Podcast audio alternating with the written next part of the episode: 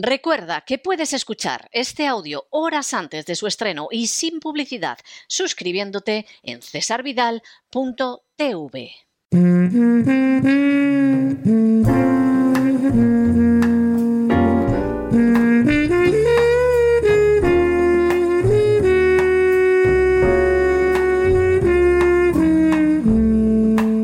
La biblioteca con Sagrario Fernández Prieto.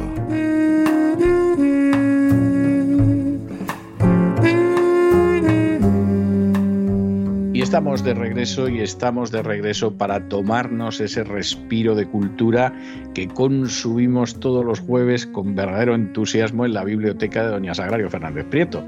Muy buenas noches, Doña Sagrario. ¿Qué nos tiene preparado usted hoy? Muy buenas noches, don César. Pues traigo un libro que a mí me ha entusiasmado y espero que les entusiasme a, todos. Es un libro sobre exploradores, un libro de, superación, de mucho frío, un libro duro en el que se aprenden muchas cosas. Ahora quien diga, pues mira, según están los tiempos, un libro duro, pues vaya, ¿no? Pues precisamente por eso, para darnos cuenta de que se sale de situaciones muy difíciles y como ya sabemos se sale, se sale más fuerte y simplemente porque es un libro muy bueno.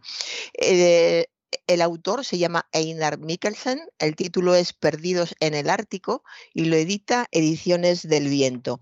¿Quién es Einar Mikkelsen? Pues Einar Mikkelsen eh, eh, nació en Jutlandia en 1880 y murió en Copenhague y fue un explorador ártico considerado danés en cualquier biografía, que participó en la expedición de 1900 a la tierra de Cristian, que se llamaba entonces, hizo bastantes expediciones. Y eh, en este libro vamos a ver una por la que se volvió famoso y que tuvo una gran repercusión. Esta, em, esta expedición eh, surgió porque él tenía mucho, mucho interés en recobrar los papeles del diario de a bordo de una expedición anterior en la que tres exploradores muy famosos eh, habían muerto, su barco había quedado abandonado en alguna parte del, Ártico y el diario de a bordo eh, se supone que lo tendrían, eh, estaría entre los cadáveres, pero era muy interesante poder recuperar ese diario de a bordo que estaría lleno de coordenadas, de, medidas, de impresiones y sería fundamental para seguir explorando el, polo. De modo que él tenía mucho interés en, en hacer esa expedición, hubo alguien, eh, un, hombre rico que le ofreció dinero para, para, hacer una expedición, pero no precisamente esa, no le interesaba ese tema. Le pagaba muchísimo para hacer otro tipo de expedición que fuera más mediática, y eh, la rechazó hasta que precisamente alguien mediático, el director de un periódico, eh, le dijo que le financiaba la expedición precisamente con esa condición porque quería recuperar esos, esos diarios de aquella expedición, una expedición que fue famosísima, en la que murieron tres, tres exploradores y que estaban todos deseando saber cuál hubiera sido el resultado si no hubieran muerto en, aquellas frías eh, latitudes. De modo que financiado por, mm, por este periódico, que además de recuperar esos diarios, por supuesto, pensaba escribir mucho a costa de todo lo que, lo que vivieran en la expedición. Eh, había filantropía, pero había más que filantropía, lógicamente. Y entonces fue cuando, cuando eh, Mikkelsen se, organizó para hacer esta, esta expedición, acompañado de otro, otro amigo suyo. Eh, más personas eh, que iban, pero fundamentalmente acabaron quedándose Einar Mikkelsen, Eiber Iversen, que era el, el mecánico, el que se ocupaba de todas las, eh, cuestiones eh, prácticas. Él era ya un, hombre eh, famoso y se embarcó en esta, en esta expedición que fue terrible. O sea, todo lo que sufrieron en, mientras duró aquella expedición es mm, cualquier cosa mala que se pueda imaginar. Por supuesto, sufrieron congelación Sufrir congelación cuando estás en, el polo quiere decir que hay miembros de tu cuerpo que se van congelando y que los vas perdiendo según se congelan. Ese, o sea, ese es el efecto de la congelación, por si alguien pensaba que no era para tanto. Tuvieron escorbuto, por supuesto se murieron de hambre. La ceguera a causa de la, de la, nieve les afectó muchísimo. Algunos a veces perdían la vista temporalmente, en alguna ocasión se había perdido la vista para siempre a causa de la nieve que llegaba, del frío llega a quemar la, retina. Los perros, los perros que llevaban para tirar de los trineos se morían literalmente de, de hambre y las grietas en el hielo eran desconocidas comunales. Una cosa por la que por lo que me ha entusiasmado este libro es por lo bien que escribe Mikkelsen. me he acordado ahora, lo he pensado ahora otra vez, por cómo describe las grietas en el hielo, el, el, efecto que hace ir en un barco, darte cuenta de que está todo helado y que te atascas en el hielo y ver que más a lo lejos, cuando acaba la plataforma de hielo, lo que hay es una enorme grieta que no sabes si vas a poder atravesar ni qué profundidad tiene, porque debajo del hielo siempre hay corrientes. De modo que el, peligro era constante. Fíjese cómo será de expresiva la prosa mm, del autor, que bien escribe, que hay un momento en que explica cómo una placa de hielo, o sea, un hombre se cae en, una enorme placa de hielo que es donde están todos. Se queda en donde se ha caído. De repente se abre esa placa de hielo porque las grietas se están haciendo continuamente, se empieza a formar una grieta, se abre, se abre y esa placa de hielo con el hombre tumbado encima se va, empieza a deslizarse, se va, se va, se va, tratan de, ayudarle, de, traerle, pero no saben ni, ni, cómo hacerlo hasta que le pierden de vista tumbado en esa placa de hielo y nunca más se supo de él. O sea que las situaciones que, vivieron eran realmente eh, impresionantes. Pero bueno, eh, ellos querían, como, como, le decía, encontrar estos diarios de, de, a bordo y quisieron, hicieron todo, todo, todo lo que pudieron para encontrar esos papeles póstumos que hemos dicho antes de Milius Eriksen. Por cierto, el, por fin los encontraron, volvieron con, con ellos, encontraron el cuerpo de uno de los acompañantes y la que llevaba encima todavía una libreta y en esa libreta estaban los apuntes cartográficos y los diarios del propio Groblum que era el anterior jefe de expedición. Y dice en un momento en la libreta, perecí en el fiordo 79 tras intentar regresar atravesando el Inlandis en el mes de noviembre. Llegué hasta aquí con la luna en cuarto menguante y no pude avanzar más a causa de la congelación de los pies y la oscuridad. Los cuerpos de los demás están en medio del fiordo, frente al glaciar, a unas dos millas y media. Hagen murió el 15 de noviembre y Milius alrededor de diez días más tarde. Y esto es lo último que escribió. este, em, eh, esta manera de cumplir con, su deber, de dejar constancia de lo que han hecho, de informar quién ha muerto, cómo y dónde están, es un poco llega a ser escalofriante, pero dice mucho de cómo querían hacer bien las cosas, que no se perdiera lo que habían hecho, bueno, pues por si acaso me encuentran, que sepan exactamente dónde estoy y qué es lo, que ha pasado. De modo que todo el, libro es, eh, es una, sucesión de, penalidades eh, con una dureza mm, terrible, pero al mismo tiempo es, eh, ya le digo, un libro de muchísima superación porque tenían muy claro que para sobrevivir tenían que mantenerse cuerdos. Sabían por, experiencia propia y por muchas otras cercanas a ellos que la gente podía perder la cabeza en estas circunstancias tan duras. Eh, y, ellos practicaban todo lo que podían, eh, cosas, conversaciones para mantener esa cordura y algo que era fundamental, fundamental, mantener el sentido del humor. Porque si en unas circunstancias tan duras como esas eh, te pones triste, te deprimes, decaes en algún momento, entonces ya la naturaleza, que es muchísimo más fuerte que tú, mm, puede contigo. De modo que mantener el sentido del humor eh, era algo, algo crucial y, los dos lo, consiguieron. Y eh, lo consiguieron. Hay una cosa que no hemos dicho, cuál era la finalidad fundamental y por qué eran tan interesantes esos diarios perdidos en aquel, cadáver. Eh, lo que querían descubrir y aclarar es si Groenlandia era una gran isla o era solo parte de un continente. ¿Por qué era eso tan importante?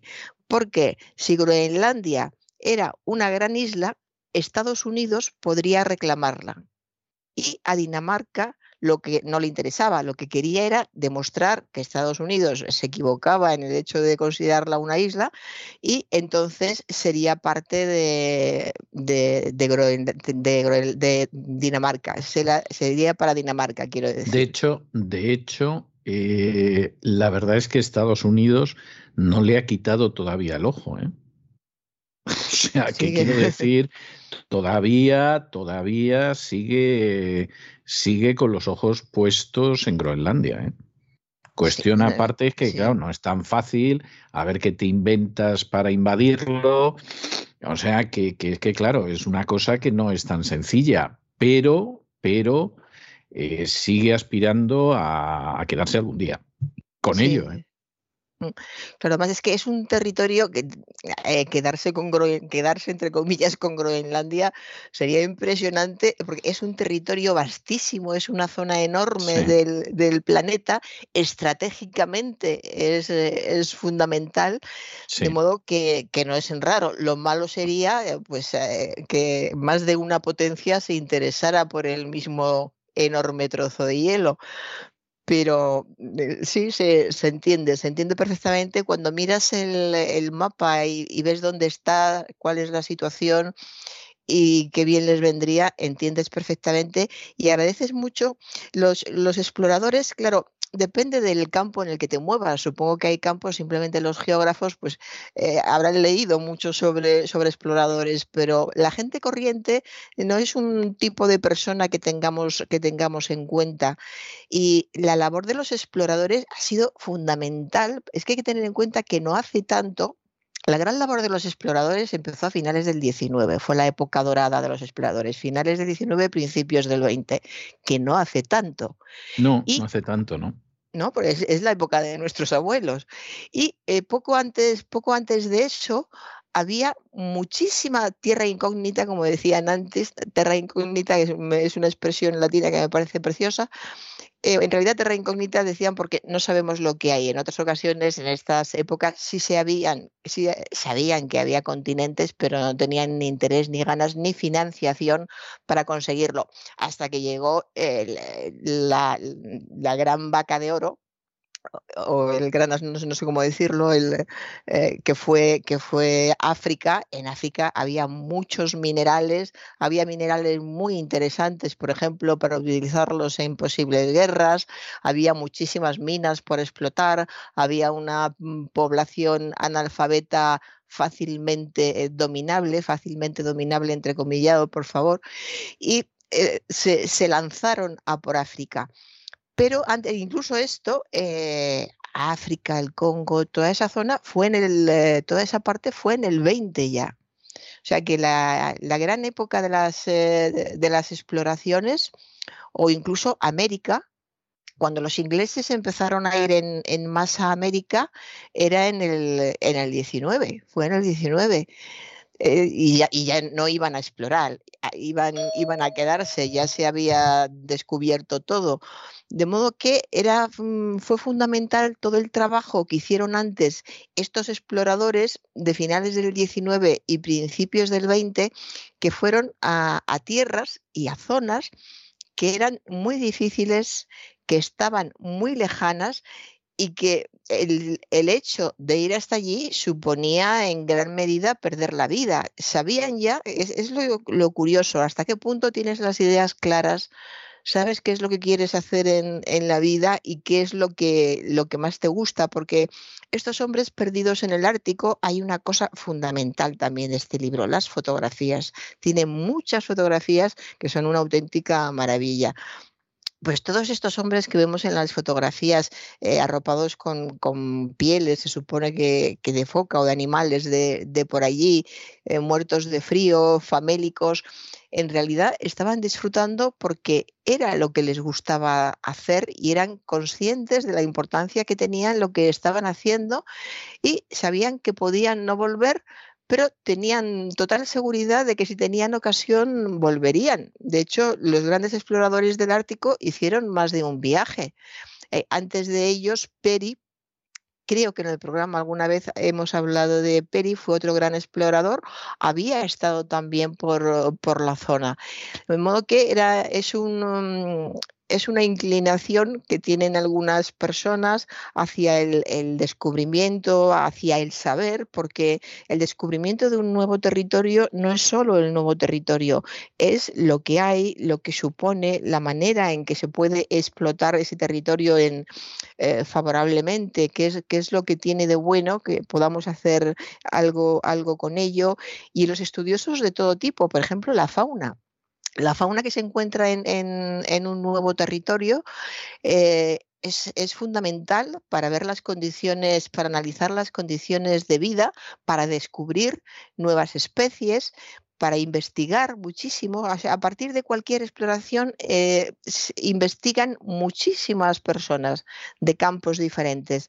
De modo que el, interés de, de, la exploración, desde luego, es enorme, enorme. Y en, en este libro, bueno, hablábamos de, las, de las grietas, de las enfermedades, lo, lo, que les costó sobrevivir. Y hay algo, bueno, todo el libro ya digo que es muy bueno, que sorprende que lo bien que escribe eh, he mirado a ver si había escrito alguna obra de ficción, pero no lo he encontrado. Pero si hubiera escrito una obra de ficción, seguramente la habría escrito muy bien. Tengo delante de mí en estos momentos una fotografía de Mikkelsen, el, capitán, y eh, e Iversen cuando llegaron a, a, Copenhague en 1912. Eh, recibidos eh, con flores y entre vítores y ya recuperados.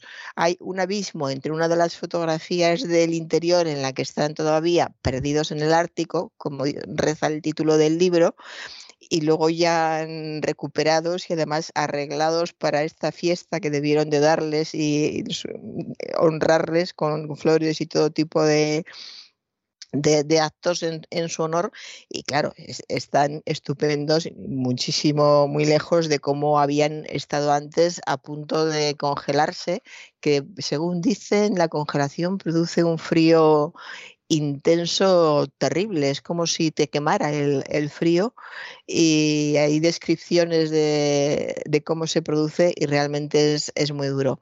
De modo que es un libro interesante, se mire por donde se mire y eh, en el epílogo, que es eh, un epílogo precioso, eh, es un epílogo muy, muy humano, sigue siendo un explorador, pero ante todo es un hombre. hay un párrafo en el que dice, por ejemplo, me equivocaba de medio a medio al creer en una tierra inmutable por toda la eternidad. Y la causa fue ante todo la invención y el desarrollo del motor. Porque lo interesante de este epílogo es cómo él cuenta cómo después de su descubrimiento, eh, unos pocos años después, entre los años 30 y 50, empezaron a desarrollarse motores de todo tipo. Eh, motores para la industria eh, y motores para, para, moverse. Y se desarrollaron también eh, motores para la aviación y empezaron los aviones a sobrevolar esa, esa, zona del Ártico. Todo eso fue a comienzos del siglo XX. Y a partir de, de ese momento, en muy pocas décadas, todo fue mucho más rápido. Un territorio que hasta ese momento era tan difícil de explorar y había costado tantas vidas a principios, mediados, más bien mediados del siglo XX, era continuamente sobrevolado eh, por aviones que además la aviación avanzó rápidamente en su desarrollo y lo que empezaron siendo pequeños aviones se convirtieron en aviones más grandes, con más eh, capacidad, a pesar de ser más grandes, con más capacidad de movimiento, que incorporaban eh, nuevos, mm, nuevos aparatos para hacer mediciones, fotografías, de modo que todo se convirtió en, en algo, todo lo que habían hecho antes a partir de ese de, ese momento, el prodigioso creador de energía, que es el motor, dice en el epílogo, había conseguido eh, lo que eh, a ellos les había costado tantas vidas, tanto dolor y tanto, y tanto sufrimiento. Pero el, epílogo habla, habla de esto, de, la evolución de, la historia, que por eso también es interesante, de esa historia que en cambio ha sido el siglo XX para la humanidad cómo hemos evolucionado absolutamente en todos, en todos los campos y cómo ese desierto de hielo, como lo llama a menudo en el libro, un desierto de, hielo, pues de repente en ese desierto de hielo en el que muchos habían muerto, había una pista de hielo para el aterrizaje de aviones, algo que ninguno de ellos hubiera podido ni imaginar, porque cuando ellos estuvieron ni siquiera eran pues, capaces de, imaginar eh, eh, los, los aviones, o lo fácil que era, por ejemplo, hacer llegar el correo. Entonces él piensa en esa época en que estuvieron abandonados, a punto de congelarse, muertos de hambre, de frío, si hubiera habido aviones, si les hubieran visto desde el aire, les habrían hecho llegar eh, alimentos, eh, les habrían ayudado a, salir de allí, remolcados de, alguna manera. qué diferente, cómo puede cambiar la, la historia y la vida en pocos años. Pero bueno, estos exploradores cambiaron ya la historia porque a partir de su exploración, la visión del, Ártico, de Groenlandia y de toda la zona cambió, no cambió, estuvo clara, cambió porque estuvo clara, quiero decir, de una forma definitiva. Y eh, hace una referencia incluso, Muy buenos días, muy buenas tardes, muy buenas noches. Hace una referencia incluso a la a la oscuridad del invierno, porque en su época, cuando ellos estuvieron allí, el, el invierno era, era una noche total, cerrada, pero cuando llega esta época, ya cerca entre los años 30, 40, 50, empiezan a, construir algunas casas y hay muchas ventanas con, luces que tienen luz eléctrica y hay farolas entre, entre las casas y se ha perdido, y él, él lo dice con nostalgia, la oscuridad total y el silencio total que ellos vivieron en el Ártico, pues ya en los años 30, 30 o 40 se ha perdido porque ya hay gente eh, viviendo allí y la transformación que en su época era, era impensable ni se les ocurría, pues ya se, ha producido. Y para situar un poco más y ya acabar con este libro, para situar a, a, nuestros oyentes hay que tener en cuenta que el puerto de Dinamarca queda a algo menos de mil kilómetros de estación norte. Entonces, en 1910, decía dos hombres famélicos y extenuados que iban dando tumbos por una llanura cubierta de hierba, llegar a aquella cabaña destartalada que representaba el sumum del lujo y la seguridad fue como encontrar un oasis en medio del desierto. Es una referencia a cómo sobrevivieron tras una larga marcha gracias a que encontraron esta, esta cabaña y, una, una, estación especial. En fin, es un libro apasionante, yo se lo recomiendo, insisto en que está muy bien escrito y hay que valorarlo, hay que, hay que leerlo despacio y, darse cuenta de lo bien que, que escribía este explorador, Einar Mikkelsen. Y con eh, Perdidos en el Ártico, termino con el libro de adultos. ¿Y qué tenemos para niños? Pues, pues, si los adultos exploran, ¿por qué no van a explorar los niños? Los niños exploran. eso, digo yo, ¿por qué no? Claro, dice usted que es pequeño, ¿por qué no vamos a explorar nosotros? Pues explora la Tierra. Explora la Tierra de la Biblioteca Interactiva de SM, una colección que se llama Mundo Maravilloso, que hemos recomendado otras veces. Y en este caso, lo que hacen, eh, de lo que se trata, quiero decir, es precisamente explorar la Tierra, explorar, por ejemplo, los volcanes. Eh, es un libro lleno de, solapas, de desplegables, es todo muy, muy visual. De modo que pueden eh, desplegar un mapa y ver, y ver cómo, cómo es la Tierra, si es plana o no es plana, con una breve y clara explicación de por qué, eh, por qué no, es, no es plana. Pueden ver el interior de, un volcán, pueden ver la diferencia entre cómo se, describía los mapas de la antigüedad, cómo se describía el, el orbe Mira, ya, porque estoy viendo Orbis Terre Compendiosa Descriptio, un mapa antiguo.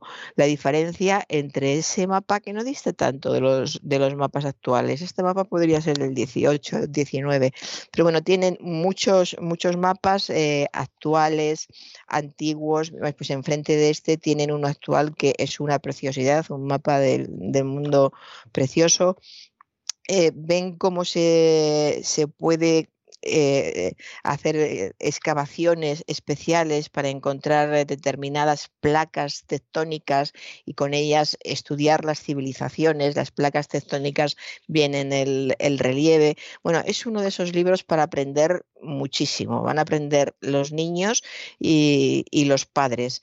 Los niños mucho más eh, impactados, bueno, sobre todo lo aprenderán para siempre porque lo que aprenden los niños eh, a cierta edad cuando son pequeños y les interesa, y si están guiados por un adulto un poco hábil, eso no se olvida nunca. Y además el tacto es muy importante. Aquí pueden tocar y darse cuenta de cómo algunas zonas de, la Tierra, eh, que por ejemplo tienen mucho monte, pues las tocan y, notan cómo, cómo hay un relieve especial porque la tierra tiene, tiene montes. De modo que es un libro precioso para, para niños y padres. Explora la tierra en SM. Y con esto he terminado. Pues me parece, me parece estupendo, no que haya terminado, sino las recomendaciones que nos ha traído, que me parece que son, son estupendas como siempre, ¿no? O sea, esa es la, la realidad.